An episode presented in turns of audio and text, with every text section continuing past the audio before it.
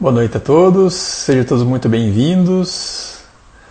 Hoje vai ser um tema bastante interessante. Vamos falar com o nosso colega Marcelo Vieira, lá de São Paulo. Ele é um super expert na questão de fertilidade. Marcelo é uma pessoa muito especial, muito amigo meu. Ô Marcelinho. Fala Gustavo, tudo bem? Tudo bom? Então a gente vai dar prosseguimento a a mais uma live que do Androcenter convida. Já é a quinta live de 2021 e, e a gente está mantendo o, todos os nossos esforços aí para cada semana trazer convidados especiais, igual, igual o Marcelo Vieira, que veio nos prestigiar no dia de hoje. É, então, Marcelo, essa, essa conversa que a gente tem aqui é, um, é uma conversa chamada Androcenter Convida, onde a gente semanalmente é, traz convidados nacionais de renome aí, da, da, da área de andrologia e da área de infertilidade masculina para falar a respeito de temas relacionados aí às nossas áreas de atuação. Tem sido, é, tem sido programas muito legais, temas bastante interessantes, e esse tema de hoje também vai ser bastante interessante. Ah, eu sempre gosto de fazer também um disclaimer, né, dizendo que essa nossa conversa aqui é uma conversa de caráter informativo, e que ela em nada substitui uma consulta médica com um médico especialista. E hoje nós vamos contar com o nosso colega lá de São Paulo, o Dr. Marcelo Vieira. O Dr. Marcelo Vieira, Vieira ele é urologista do PAI, que é o Programa de Atendimento Integral à Saúde do Homem, que é uma clínica de atendimento masculino que tem lá em São Paulo. É, também é médico dos projetos Alfa e Beta, que são projetos relacionados aí a, a, a tratamentos com reprodução assistida. E ele, por muito tempo, foi responsável pela andrologia do Hospital Pérola Baiton, que é um hospital que tem lá em São Paulo, que lida com a parte da, da saúde eh, feminina e que eh, é um dos poucos lugares no Brasil que proporcionam um tratamento com reprodução assistida pelo SUS, né, totalmente de graça. Então ele por muito tempo ele foi coordenador lá e, e aí até foi lá, lá no lá no, no, no Pérola, no Ipiranga e no, e no Alfa no Beta que eu fiz boa parte da minha formação lá com, com o Marcelo e com o Dr. Cid. Marcelo, seja muito bem-vindo. É, queria que para as pessoas que ainda não te conhecem, você se apresentasse e faça alguma, alguma coisa a respeito da tua atuação em, em fertilidade aí em São Paulo. Bom, primeiro, muito obrigado, Gustavo. É um prazer estar aqui. acho que é, vocês que me prestigiam me convidando, para mim é uma, uma alegria.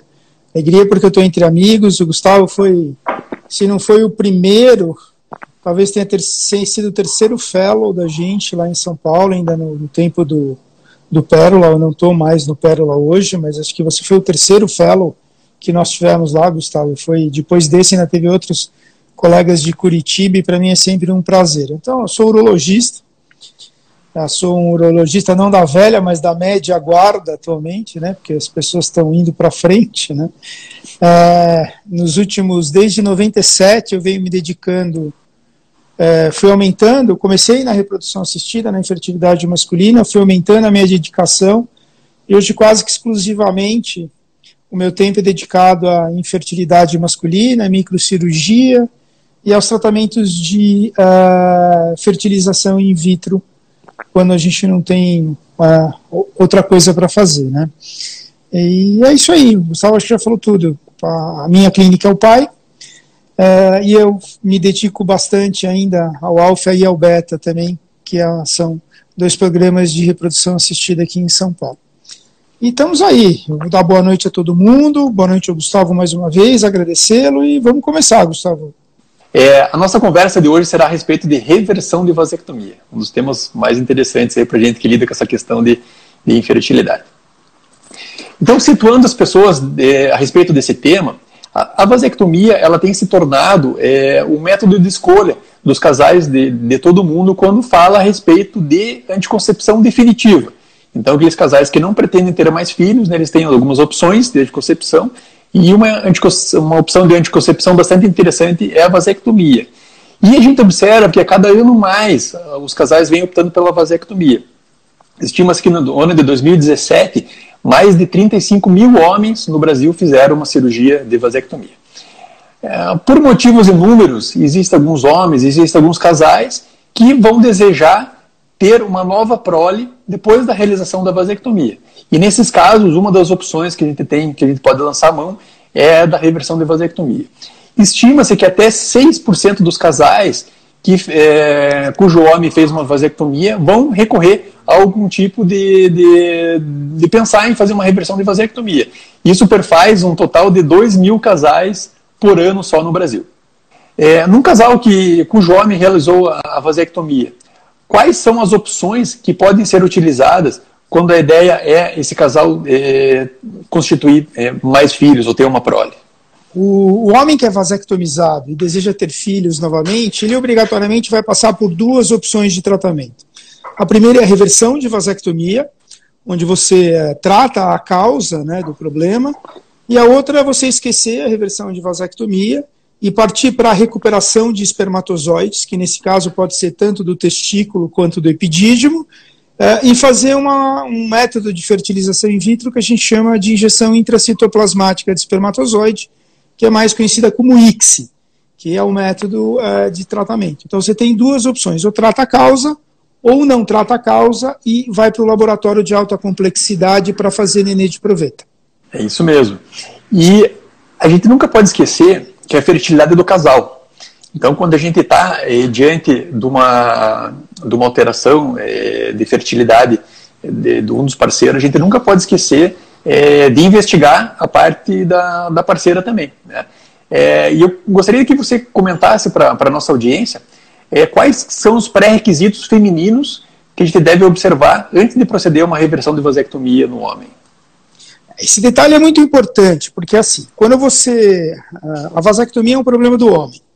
Quando você é, se propõe a reverter uma vasectomia, você tem que ter um potencial é, de gestação natural, ou pelos meios naturais, ou seja, pela relação sexual. Então, quando me perguntam qual é o único exame que você pede antes da reversão de vasectomia, eu respondo: avaliação feminina e esterossalpingografia da esposa. Porque se ela tiver uma baixa reserva ovariana ou uma falência ovariana e uma obstrução tubária, é, você não vai propor um método. De nada que, vai adiantar é, reverter. Né? Não vai adiantar em nada. Então você só vai gerar é, invasão e custo para o para o homem. Então, é, isso é uma coisa que a gente não faz. A avaliação em, de a feminina é muito importante. É óbvio que você vai avaliar o homem.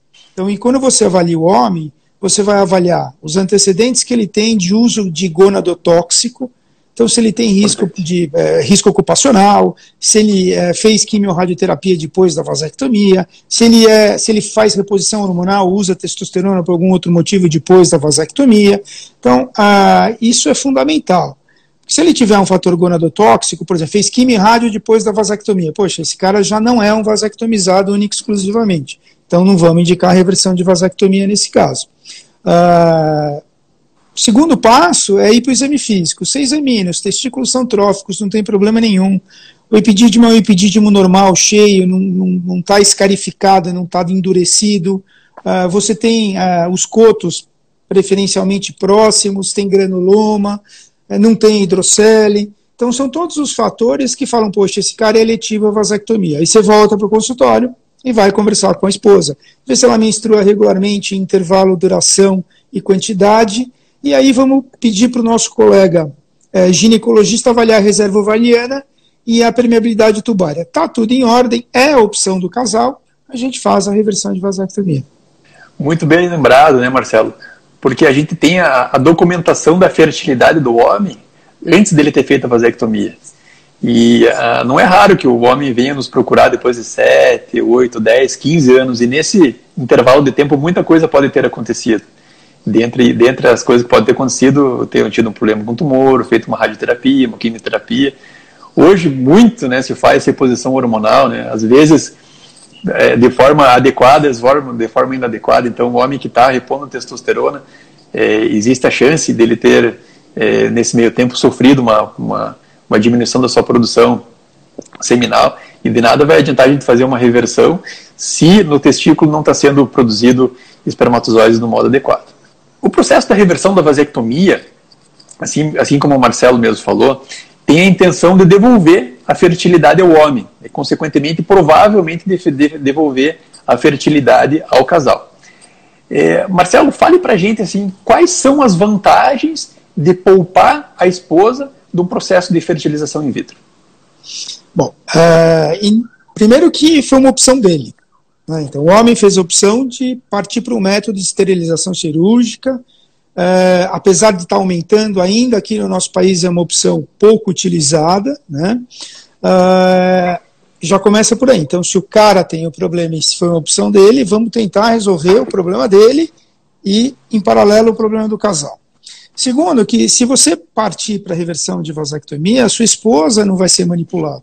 Ela não vai passar por estímulo ovariano, não vai passar por punção é, transvaginal é, dos ovários e por aí vai. Uh, não que isso seja nada do outro mundo, isso é rotina. Né? Você pega na, na lozinha da clínica, quando você chega, tem todo dia lá 6, 7, 8, 10 punções de ovário. É rotina mesmo. É, foi, o risco foi muito minimizado, mas não deixa de ser invasivo. Uh, e acho que mais para frente a gente vai falar de custo em termos de opção. E aí eu vou dar a minha opinião baseado é, nesses anos de profissão que eu tenho de experiência em reverter vasectomia e em fazer nenê de proveito. Talvez a pergunta que a gente mais responda quando o tema é reversão de vasectomia é: existe um tempo limite para reverter a vasectomia? Do ponto de não, vista de quando foi feita a vasectomia? Não, não existe, não existe. A, a vasectomia mais velha que eu reverti, a esposa era mais nova que a vasectomia. Eles têm um filho de três anos é, hoje em dia. É, e as três, não, seis já. É, inclusive, todo programa de televisão que me liga para pedindo, ah, eu queria um, um aqueles caras que entrevistam e tudo mais, tal. Eu sempre encaminho para esse cara porque ele gosta de falar e tudo mais. Ele tinha 28 anos de vasectomia. É óbvio que você espera condições diferentes com uma vasectomia de 28 e com uma vasectomia de 10 anos. Mas para quem tem experiência e tem treinamento no assunto, você vai conseguir resolver essas adversidades, né? Isso não tem problema. Então, o tempo de vasectomia não é aquilo que não é um fator limitante à tua cirurgia, tá? De maneira alguma. Se você for ver a minha casuística desses anos todos, tem mais de 200 reversões, a maioria das reversões, o tempo médio é de 12 anos. O meu maior grupo é de 12 a 15, 16 anos. É quando é o tempo que demora. Antes de três anos eu tenho nove pacientes operados só, quer dizer, muito pouco, né? É, você tem um tempo entre fazer a vasectomia, ficar um tempo sozinho, casar de novo, que é o que a maioria faz, né? E decidir ter filhos, enfim. É, e nesse tempo, o tempo de vasectomia passa. Então, o fator tempo de vasectomia não é limitante para você indicar uma reversão. Tá? Tem muito paciente que chega, ah, eu fui no, no doutor, seu colega, ele falou que acima de 5 anos, acima de 7 anos, acima de 10 anos não dá certo. E isso não é verdade, tá, gente? É, ah, você consegue reverter vasectomia acima de 15 anos, dá mais trabalho, mas tem sim efetividade. Um outro parâmetro que frequentemente é utilizado para reverter vasectomia ou não é a idade da esposa. E, em geral, as pessoas, eh, tem alguns estereleutas que colocam que quando a esposa tem mais do que 35 anos, talvez não vale a pena você fazer essa reversão de vasectomia. É, você já fez reversão de vasectomia em casais cujas esposas tinham mais de 35 anos e que deu certo? Sim, isso é um velho, é. É, isso é um velho aforisma, né? Acima de 35 vai para X, abaixo de 35 vai para reversão. Não é uma brincadeira, mas é um pensamento, né? Tudo depende da idade dos ovários, não da idade da esposa. Você pode ter 35 com, os ovários de 42 e vice-versa. Tá? Mesmo porque, vamos pegar uma situação. É, o casal ela tem 39 anos, ela menstrua regularmente, tem lá o, a, a reserva ovariana razoável, tem a sua permeabilidade tubária, está chegando aos 40 e você pergunta, depois de avaliar tudo, pergunta da seguinte forma. É, você talvez menopause aí com 45 e você já está no final da sua vida reprodutiva. Quantas, é, quantos ciclos de reprodução assistida vocês vão fazer? Ah, doutor, a gente vai fazer um só. Fazer uma tentativa, se não der, não deu. Eu falo, tá bom. Então, se eu reverter a vasectomia do seu esposo, hoje eu tenho uma taxa de permeabilidade, ou seja, de sucesso da cirurgia, de 84%. Então, tem mais chance de dar certo do que dar errado. dando certo, quantas relações sexuais vocês vão ter em período fértil do momento que a cirurgia ficar boa até a sua menopausa? Ah, não sei, doutor, provavelmente um monte.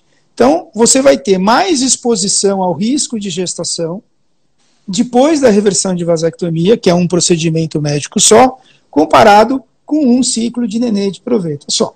Então, é, é, são essas nuances que a gente tem que conversar. Porque a mulher jovem, ah, minha mulher tem 28 anos, vou reverter a vasectomia. Ok, é uma excelente opção. Mas com 28 anos o FIV funciona super bem também. Então a gente começa a olhar com outros olhos é, é, esses velhos aforismos. Né?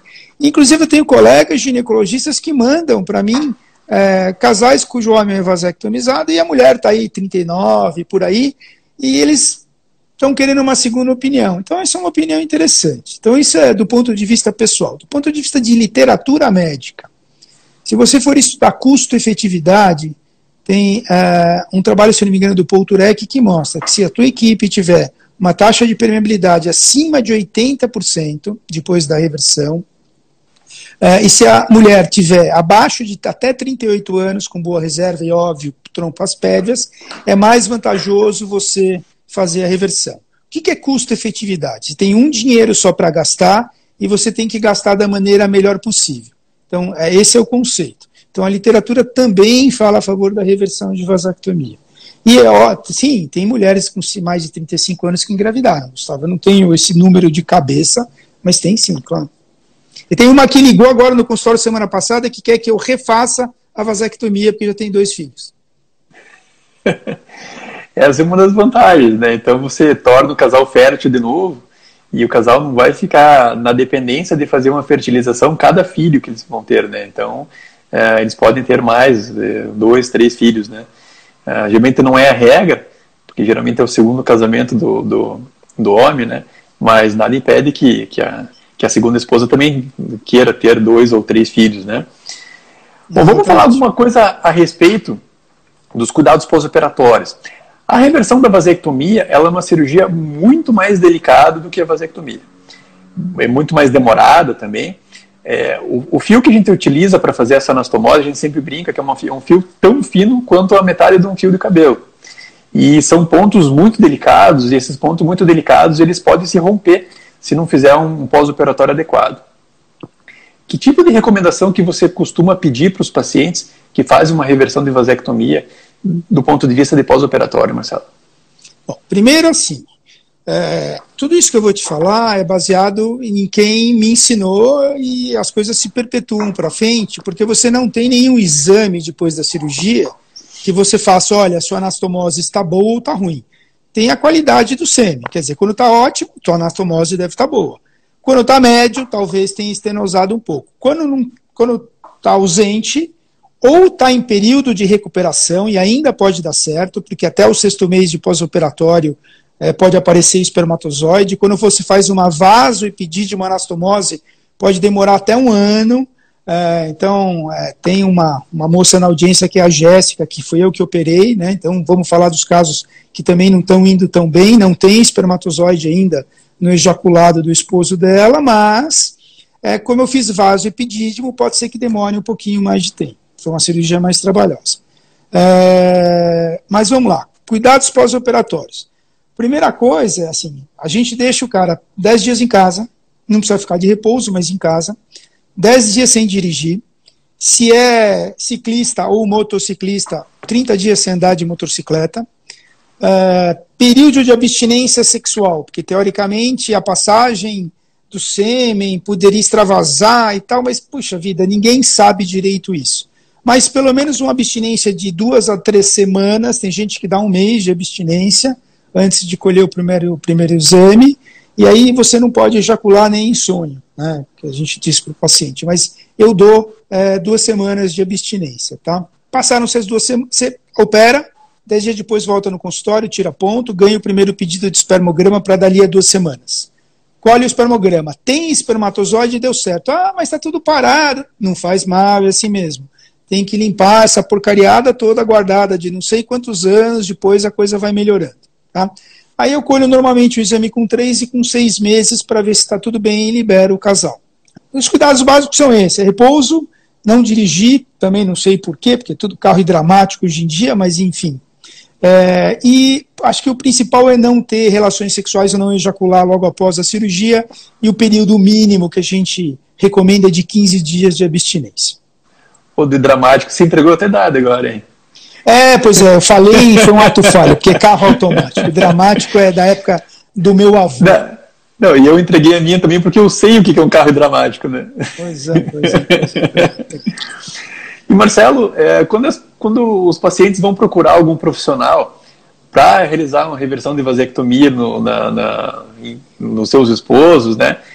Quais são os principais fatores prognósticos do sucesso de reversão de vasectomia do ponto de vista técnico profissional?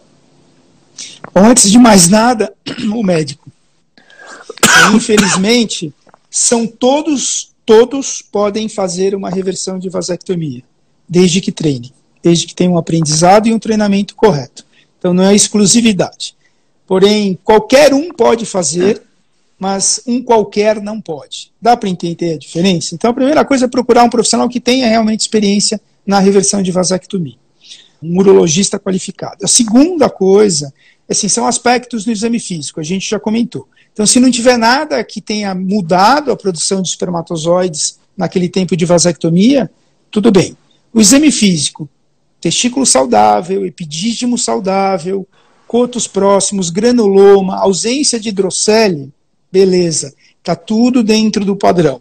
Isso não quer dizer que se tiver um coto um pouquinho mais afastado, se for gap, não for granuloma, não vai dar certo. Mas você já olha com outros olhos. Tem paciente que a gente vai examinar, tem oito anos de vasectomia, você fala, putz, esse vai ser uma reversão. Você palpa o epidídimo duro, cicatricial. Então, esse, esse epidídimo você já sabe que vai ser uma bola nas costas. É, se a gente for fazer, não vai ser tão bom, ou pode não ser, é, pode não, o resultado pode não ser tão bom quanto à média. Né? Mas normalmente são esses: é, ausência de fator é, de risco tóxico para o testículo, exame físico de acordo é, e a avaliação da esposa em ordem. Acho que isso é o principal que. E a gente vê bastante gente hoje em dia propondo reversão de vasectomia sem microscópio, né? E não, não dá, né? Isso não, não, isso não existe. Então, se você for estudar é, reversão de vasectomia, começou, é utilizado fio de prata e começou em cachorro, a primeira va vaso de uma anastomose foi num cachorro. E aí foi, foi a técnica foi melhorando e o grande, o grande pulo do gato, quer dizer, a grande melhora em resultado de reversão de vasectomia foi com a utilização da técnica microcirúrgica, que não é só o microscópio. É microscópio, é fio, é material e é técnica cirúrgica diferente. Então, fazer reversão de vasectomia hoje sem microscópio é fazer cirurgia robótica sem robô, é, por laparoscopia sem laparoscópio. Não, né, assim, é inconcebível, não existe. Tá? Isso é muito nítido. Tá? Quiser fazer em um plano, dois planos, dois planos modificados, não tem problema. Mas microscópio tem que ter, você tem que saber usar, porque é uma ferramenta de trabalho. Tanto é que a gente é só... começa a ensinar, se você lembrar, é, eu ensino primeiro mexer no microscópio, fazer Sim, foco, conhecer os limites, né? para depois você começar a fazer o treinamento. Só para a gente é, situar o pessoal, essa anastomose que a gente está falando é de uma estrutura que tem mais ou menos um milímetro de diâmetro. E a parte interna é cerca de 20% do, do diferente. Né? Então é, é uma anastomose que se você não tiver um microscópio bom, se, se você não tiver treinado, se você não souber o que está fazendo, não vai dar certo. Ah, com certeza. Esse negócio de abrir e de secar, dar quatro pontos lá no olho, a olho nu, você não vai saber o que você está fazendo. É. Então, os dois principais fatores prognósticos de uma reversão de vasectomia são a cirurgia sendo feita por microscópio e por gente com experiência em microcirurgia e em reversão. Né? Ah, eu nem comentei do microscópio antes, porque isso é assim, é básico. É tão básico para gente, né? Mas sabe que não, nem, é, é eu já vi gente propondo reversão de é, eu já vi gente propondo reversão de vasectomia aqui em Curitiba sem microscópio. Chama microcirurgia não porque o corte é pequenininho, chama microcirurgia porque é feito porque com, é com técnica microcirúrgica. Né? É. E Marcelo, quando a gente é, observa então essas, esses dois quesitos aí, né? Então, de, de que a gente tem um, um cirurgião com experiência e a gente tem uma, uma técnica sendo feita por microcirurgia, o que a gente pode esperar de resultado? Não é uma cirurgia que a gente consiga prometer resultado, mas os resultados elas são muito bons, né, Marcelo? Ah, eu quando pego o casal com, com, é, com vasectomia, hoje eu tenho já uma sequência desses meus pacientes operados, né, parte lá da, da experiência de ensino de vocês do Pérola Byton e do, e do, do Hospital Ipiranga, e depois parte é, do Beta e parte da minha clínica privada mesmo, né, eu tenho hoje que 84% de permeabilidade na anastomose, ou seja, a, a, reversão foi efetiva, e eu estou com 42% de neném nascido vivo depois da cirurgia, que é uma técnica que eu falo em neném nascido vivo e não em gravidez, porque as pessoas não vêm para engravidar, né? vêm para ter filho. Né? Então, filho, né? eu prefiro falar em neném nascido vivo. E é interessante porque quando você, quando você reverte a vasectomia, você até esqueceu do, do casal tal, manda alguém no WhatsApp, ó, oh, doutor, nasceu hoje meu filhinha, ou minha filhinha, tal, o senhor reverteu minha vasectomia não sei quantos anos. Então, todo ano é aquela história da, da exposição de risco à gravidez. Todo ano tem alguém diferente que engravida. É ao contrário do neném de proveta. Porque você fez uma vez, não deu certo, você tem que fazer de novo. Né? Aquela vez que fez, aquele procedimento médico que você fez, ou dá resultado imediato, que é uma das vantagens da fertilização in vitro, ou não dá mais resultado. E a reversão não. Ficando patente, ficando permeável a anastomose, é, uma, uma hora acontece a gravidez. É, e a gente saber diferenciar a, a patência da taxa de gestação e de nascido vivo. É, são coisas diferentes. Então, a patência é a, a, gente achar espermatozoide no ejaculado, né, é, depois da reversão, e a, a, a, gestação, né, o nascido vivo, é realmente o casal conseguir ter um filho decorrente da, da, tua, da tua reversão. Isso aí é bastante importante a gente esclarecer no consultório que são coisas diferentes, porque não é porque tem espermatozoide no ejaculado que vai conseguir engravidar. Né? Então, são coisas diferentes. Permeabilidade é homem e cirurgião. Gestação e nascido vivo é casal. Casal. Então são partes diferentes. Sim. E às vezes acontece a gente fazer uma reversão de vasectomia, o espermograma ficar super bom e não conseguir engravidar. E de ter que ir para fertilização. Né? Então vai depender da, da, da, Até uma coisa bastante interessante, que a, o resultado da reversão de vasectomia do ponto de vista de gestação e de nascido vivo é melhor quando a reversão é feita com a mulher do anterior. Casal. É, do mesmo casal. Então, eventualmente, aqueles casais que vão reverter uma vasectomia e que já têm filhos anteriores, eles têm maior chance de, de, de, ter um sucesso na reversão do ponto de vista de nascido vivo do que o homem reverter a vasectomia com uma nova mulher, né? São pouquíssimos casos. Acho que, se eu for olhar, acho que eu devo ter uns três só. Eu lembro muito bem do primeiro no, no, é, no, no, no Pérola Baita. Eu nunca esqueço o nome dele porque chama Jesus, né? Então é fácil, é difícil de esquecer. E é interessante isso é, para deixar, lógico, que todos esses dados são tabulados, né, com relação à, idade, né, lógico que você engravidar uma, uma, uma, uma, mulher de 25 anos é provavelmente mais fácil do que com uma de 37. Mas se você tabular por idade e sendo a, a mesmo, o mesmo relacionamento e relacionamento diferente, os resultados de, de, de nascido vivo do mesmo relacionamento são, são, são mais favoráveis. Né. Um outro quesito que eu queria abordar com você porque tanto a fertilização quanto a questão da, da reversão da vasectomia são métodos que habitualmente não são cobertos por planos de saúde, pelo menos não os planos de saúde habituais. A gente já falou um pouquinho de custo e efetividade, agora há pouco você comentou alguma coisa com a gente. Mas do ponto de vista do, do, da, da, do custo de um tratamento de outro, Aí em São Paulo, no, no Alfa, quanto que está saindo uma, uma fertilização e quanto que está saindo uma reversão? Média, assim, lógico, tem vários fatores, medicamento tal, mas assim, é, fazendo uma conta de, de padeiro. É... Vamos fazer uma conta mais legal, porque se eu te falar que custa 10, eu estou mentindo, se eu falar que custa 50, eu estou mentindo. Hoje, um custo médio de reprodução assistida em São Paulo é, varia ao redor de 15 mil.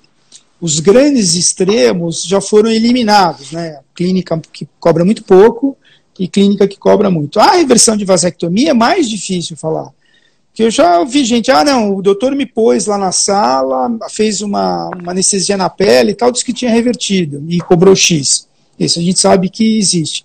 Então não dá para falar. Eu vou, eu vou, falar de uma experiência pessoal minha, que é como eu falo com os meus pacientes. Uh, a minha tese de doutorado mostrou que eu tenho os mesmos 40% de nascido vivo com quatro tratamentos de nenê de proveta. É, isso tratando 432 casais, fazendo de 1 a 7 tratamentos. Tá certo que depois de 5 eu só tive 17 casais que fizeram, ou 27, 27. É, a minha experiência, que eu tenho tabulado 186 reversões, eu tenho os mesmos 42% de criança nascida viva, até um pouquinho mais. Só que eu tenho um procedimento médico. Então, se eu tiver que falar quanto custa, custa a reversão custa a criança nascida de uma reversão custa 25% de uma criança nascida, um bebê de proveta, se os custos forem iguais. Tá? Então, acho que isso é fundamental na hora de decidir. Se eu fosse gestor de saúde, por no Pérola, o que, que eu fazia no Pérola? Eu operava todo mundo. Por que, que eu operava todo mundo? Porque eu sabia que esse cara ia ficar oito anos na fila para tratamento. Então, é, eu, enquanto ele estava na fila para Ix, eu ia revertendo a vasectomia. Tanto é que a gente acabou com a fila de reversão, porque era muito mais fácil reverter do que fazer o nenê de proveta. E esse é um dado interessante. Mas é, você pega hoje tanto o valor de reversão quanto o valor de uma FIV, fica entre 15 e 20 mil, Gustavo, não sai disso. E, e a gente poder também analisar que o casal que fez uma reversão de vasectomia, eventualmente não dando certo, ele pode optar por fazer um tratamento de fertilização. Né? E o inverso nem sempre é verdade. Por quê? Porque no tratamento de fertilização in vitro, quando você vai precisar recuperar espermatozoides, geralmente você faz uma punção do, do epidídimo.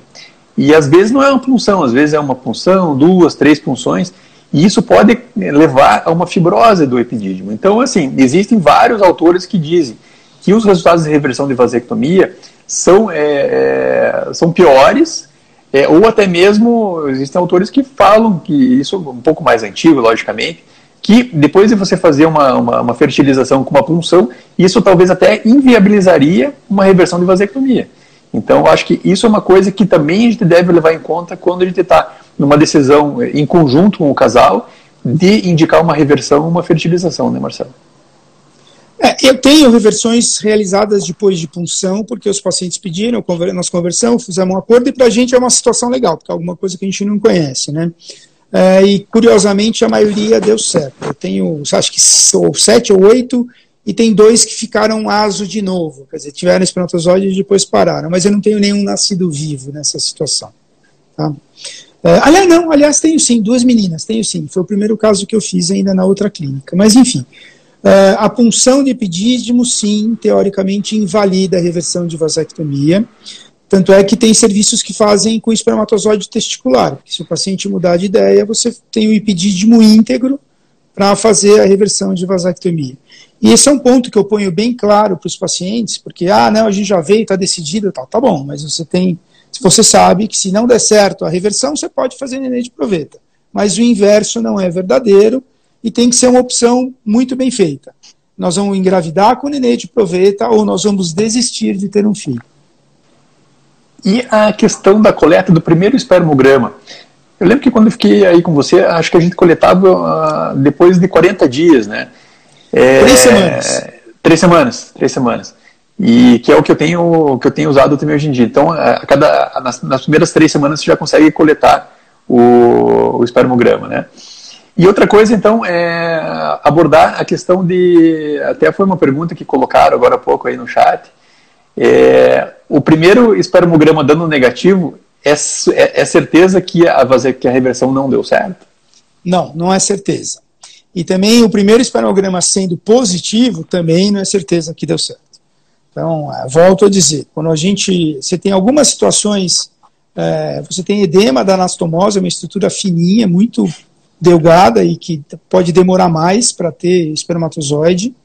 É, você pode ter feito uma biópsia de testículo durante a cirurgia, e aí a gente sabe que a espermatogênese para por três a seis meses, então pode demorar mais para voltar. É, mas normalmente eu tive pacientes que no começo não tinham nada, falei, putz, essa deu errado. Aí vem com três meses, com seis meses e, e deu certo. Então tem que esperar, pode ser afobado. Não pode sair com muito desespero. E existe também o risco da azoospermia de novo, que gira em torno de uns Sim. 30%. Né? Eu tenho 10%, incluindo 10%. A, é, as, minhas, as minhas cirurgias de ensino. É, se você se você lembrar, a gente fazia um, um, lado eu fazia, outro lado vocês faziam, né, depois de treinamento. Então, eventualmente precisaria depurar isso para ver o que é meu, o que é de vocês, mas eu acredito que seja de todo mundo. Mas uma, um, algo que a gente não falou, que é muito detalhe, é coisa de especialista, mas colher o líquido que sai do coto proximal do, do, do deferente, né? Sim, sim. É bastante interessante, porque se tem espermatozoide inteiro, é, você sabe que está tá produzindo e que se tiver uma falha, foi a tua anastomose, quer dizer, ou a recuperação dela, né?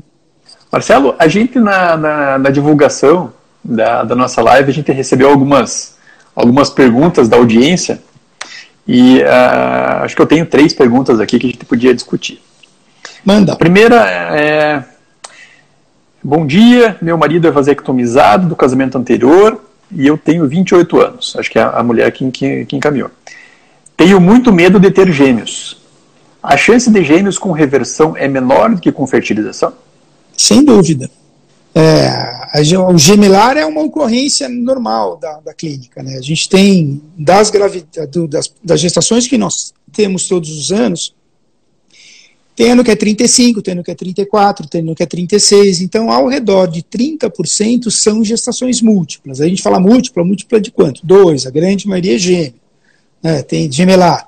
É difícil ter trigêmeos, né? muito difícil. Então, a, a chance maior é com fertilização de ter gêmeos. Agora, você pode, não vou também, é óbvio que eu sou um defensor da vasectomia, da reversão, mas você pode fazer FIV com transferência de para embrião único. Você é jovem, você não pode ter ganhar, você não pode receber transferência do que mais, mais do que dois para embriões. Então, você pode combinar com o ginecologista de sobraram seis embriões no D5, você congela assim quatro e transfere um. Não engravidou, descongela e transfere outro. E aí você tem uma é, você tem uma chance muito menor de ter gêmeos, né? Agora, e na reversão é a taxa de gemelar natural, é muito mais difícil. Eu sou pai de gêmeos naturais, mas enfim, é raríssimo. Sou o primeiro na família há gerações. Então, se você não quer ter gêmeos, ou reverta a vasectomia do seu esposo, ou vá para a clínica com uma estratégia diferente de tratamento. Uma outra pergunta é, bom dia, tenho 38 anos, meu marido fez vasectomia há 14 anos. É, temos um filho e gostaríamos de ter mais um filho agora. Nossa situação financeira está melhor agora. Meu ginecologista diz que está tudo bem comigo. É, tenho medo da minha idade, então 38 anos. É possível reverter no nosso caso? Ah, é possível. É, é, só interessante que seja uma avaliação, seja avaliação de um ginecologista especializado em reprodução humana, porque tem alguns detalhes que acabam passando, uh, isso pode ser importante, mas ainda mais dentro do mesmo casal, 38 anos para engravidar, 38 anos com reversão ou com fertilização in vitro. Então, uh, isso uh, não muda. Se você tiver boa condição ovariana e tiver permeabilidade, 14 anos é, pode reverter a vasectomia. Aliás, você não, né? Se for de Curitiba, procura um profissional, doutor Gustavo, pessoal daí, que para reverter sua vasectomia.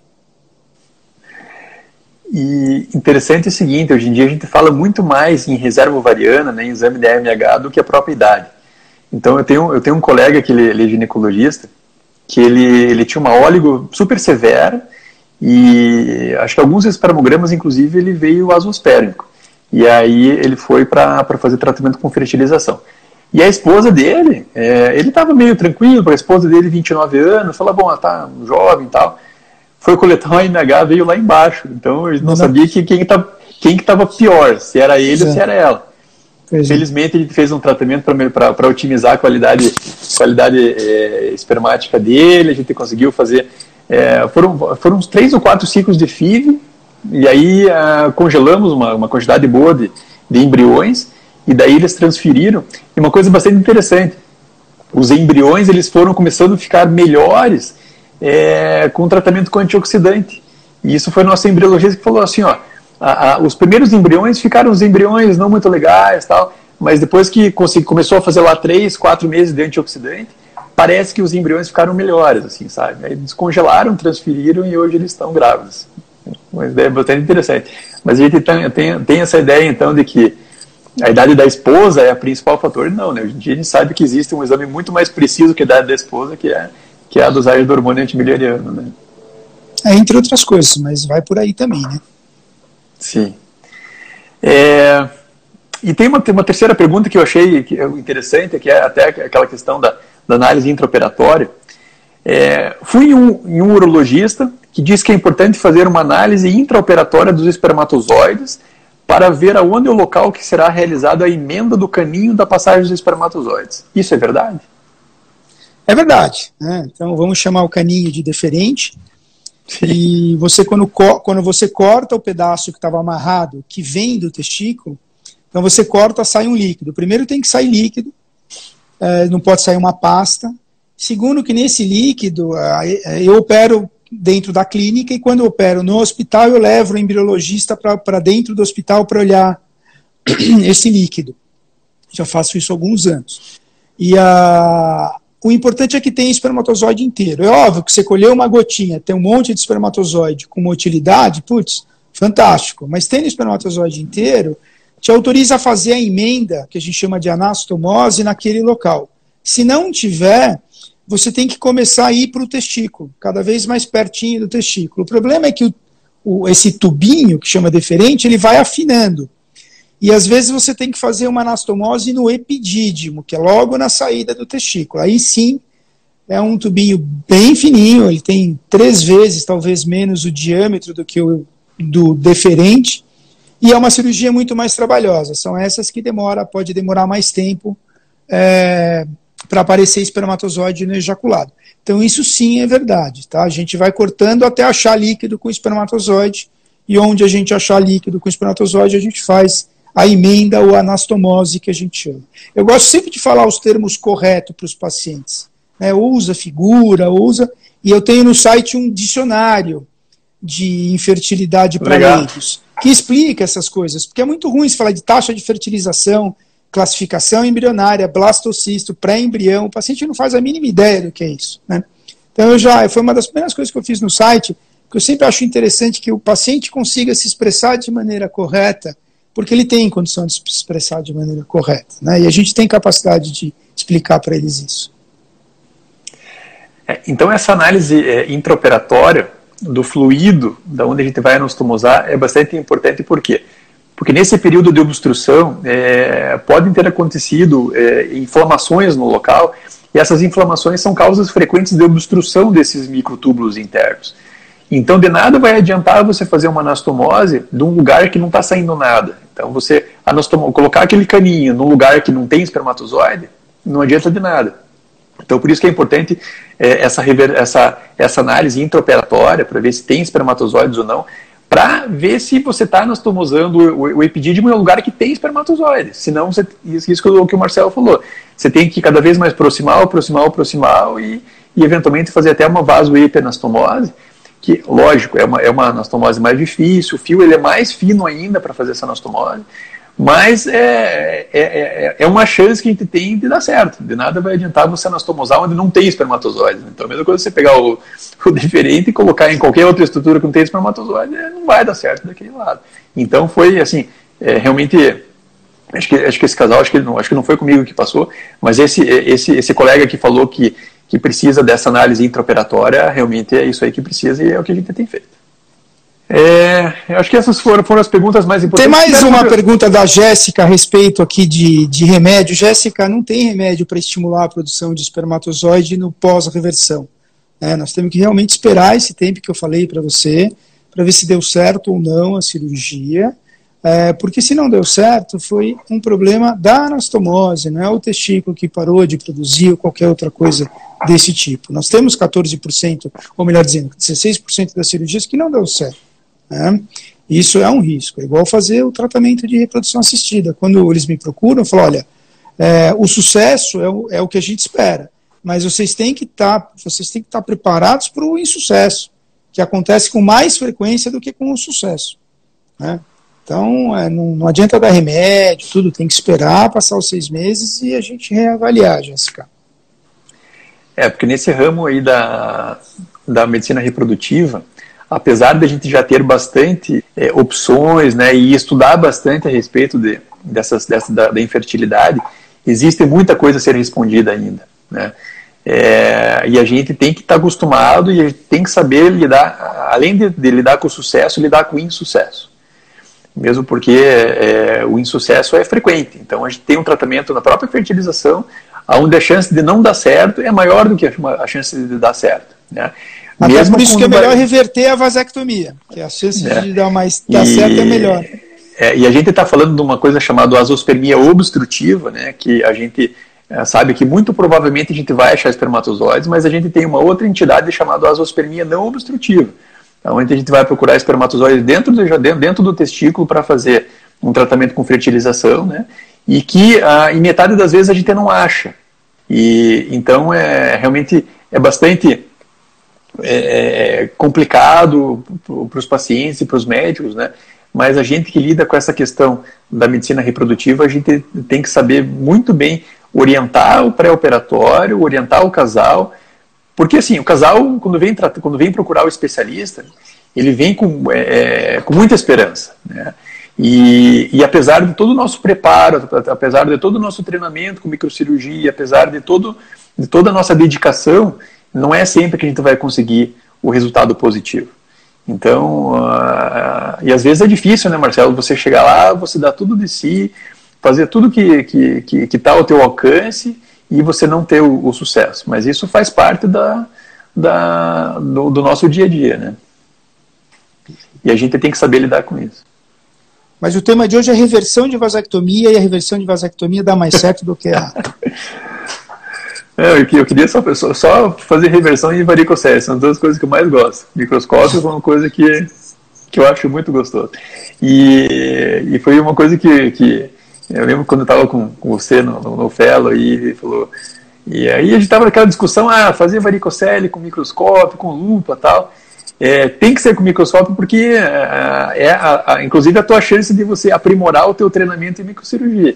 Em microcirurgia você só aprende a fazer microcirurgia fazendo microcirurgia, com, com, com muitas horas de microscópio, sabendo é, é, lidar no material, sabendo é, dissecar a artéria, dissecar a veia, fazer uma, uma, uma boa exposição de tudo e você saber apoiar os teus braços, né, para você não tremer, você saber do preparo pré-operatório, que é bastante importante, né? Então, quando vai fazer uma reversão de vasectomia, no dia anterior você não pode comer muita coisa, você não, não pode beber no dia anterior da, da reversão da vasectomia, por quê? Porque o movimento fino é, da, da, das tuas pinças no microscópio é muito importante. Então, uma tremida que a gente vê olho nu é uma tremida que ela é 15, 16 vezes maior no microscópio, né, Marcelo? Exatamente. Tranquilidade e descansada. Eu marco sempre bem cedinho, a primeira cirurgia do dia, e se possível sem nada mais depois, que é para não ficar com pressa nem nada. É, ou no projeto a gente marca depois do almoço, que é o horário que a gente tem para operar, e aí também tem que estar tá, tá, tá sossegado. Né? O importante é estar tá tranquilo. É, eu, quando marco, marco uma, uma, uma microcirurgia, geralmente eu faço de manhã cedinho, e de preferência sem nada para fazer depois para você poder fazer tranquilo, sossegado. Precisou refazer a anastomose, vai lá, refaz tudo de novo, né? Porque e, você sair da cirurgia com a certeza de que você fez o teu melhor. Esse que é o Exato. principal coisa, né? Bom, então essa nossa conversa de hoje, Marcelo, ela serviu então para mostrar que a reversão de vasectomia ela é uma opção bastante interessante e factível é, e que, que deve ser oferecida para os pacientes, especialmente é, nas mãos aí de, dos profissionais que têm habilidade com a microcirurgia né, que estão acostumados a, a fazer esse tipo de procedimento. Eu sempre no final da, das lives, a gente já está com quase uma hora aí, passa rápido o tempo, né? Eu sempre deixo de reservado um tempo para o nosso brilhante convidado falar suas palavras finais. E eu queria que você tivesse esse tempo agora, Marcelo. Ah, obrigado, mas começo agradecendo de novo a oportunidade. Acho que a, essas conversas são importantes. Hoje tem live todo dia de um monte de assunto e talvez seja uma oportunidade de, do, do público leigo, né, dos pacientes em potencial, não pacientes, mas quem procura ajuda, ouvir uma opinião geral né, de, de outro profissional, de orientações de geral, orientações gerais de pessoas que trabalham é, na especialidade. Né? Então, eu acho que é uma iniciativa super bacana. A gente faz algumas também daqui, de lá, enfim. Quanto mais informação, melhor. Acho que isso é tanto para site quanto para tudo. É que live virou o novo método de comunicação. Né, gente? Hoje eu fiz duas consultas, dois horários no consultório com telemedicina. Então, você acaba tendo uma. Você acaba acostumando com mais com esse tipo de informação. Quer dizer, você, você vê a pessoa, você tem empatia ou não pela pessoa, você sente ou não segurança da informação que ela passa, diferente de ler um texto único exclusivamente, onde você, se ficar com dúvida, é, não tem explicação, enfim. É, acho que é uma iniciativa super válida, eu agradeço é, muito a oportunidade de estar aqui com vocês e eu espero ter tirado as dúvidas ou então pelo menos ter trazido luz a esse assunto. E, mas eu queria falar para você, Marcelo, que apesar de ter uma quantidade enorme de lives, eu tenho salvo todas essa, essas lives, a gente tem colocado no nosso canal do YouTube, que é um canal do YouTube que chama-se Androcenter, Saúde Sexual e, e, Reprodutiva Masculina. A gente tem transformado também todo esse conteúdo em, em, podcast. A gente tem um podcast chamado Androcast. Então, todas essa, todo esse, material, as pessoas elas vão poder consultar depois. Essa consulta é uma consulta totalmente grátis, totalmente é, livre de, de qualquer tipo de, de pagamento, então elas vão poder entrar no nosso canal do YouTube e no nosso, no nosso podcast e consultar todo esse conteúdo aí. Eu tenho certeza que esse conteúdo vai ficar é, à disposição e muita gente vai se beneficiar dessa nossa produtiva conversa de hoje. Mais uma vez eu queria te agradecer, Marcelo, falar que você é um, além, além de ter, de ter sido um dos meus maiores professores, é, é um, é um grande amigo hoje em dia. E, e, eu fico muito na expectativa da gente poder passar dessa pandemia. Hoje fiz a, minha, fiz a segunda dose da minha vacina hoje. Então daqui umas três semanas, em teoria, eu estou imune. Então eu fico muito na expectativa e, e da, da, dessa pandemia poder passar e a gente poder se encontrar de volta nos congressos e poder conversar pessoalmente, que é muito mais gostoso de conversar do que por, por meios digitais, né? É, então, mais uma vez agradecer, né? E, e deixar o, o convite para a semana que vem. Semana que vem a gente vai ter uma conversa, Marcelo, com, com o nutricionista aqui da nossa clínica, com o Rodrigo, e a gente vai falar a respeito de nutrição funcional em disfunção sexual e infertilidade masculina. Então, um nutricionista chamado Rodrigo Granzotti, que ele, ele é um expert, ele é um fera nessa questão aí, e ele vai é, falar conosco semana que vem a respeito desse tema. Muito então bom. é isso aí. Uma boa noite a todos, muito obrigado pela presença. Deixa um abraço e... pandêmico para todos. Hein? e até a semana que vem. Muito obrigado pela presença de todos. Marcelo, mais uma vez, obrigado. Uma boa semana e que todos bem. Abraço. Tchau, tchau, Gustavo. Tchau, pessoal.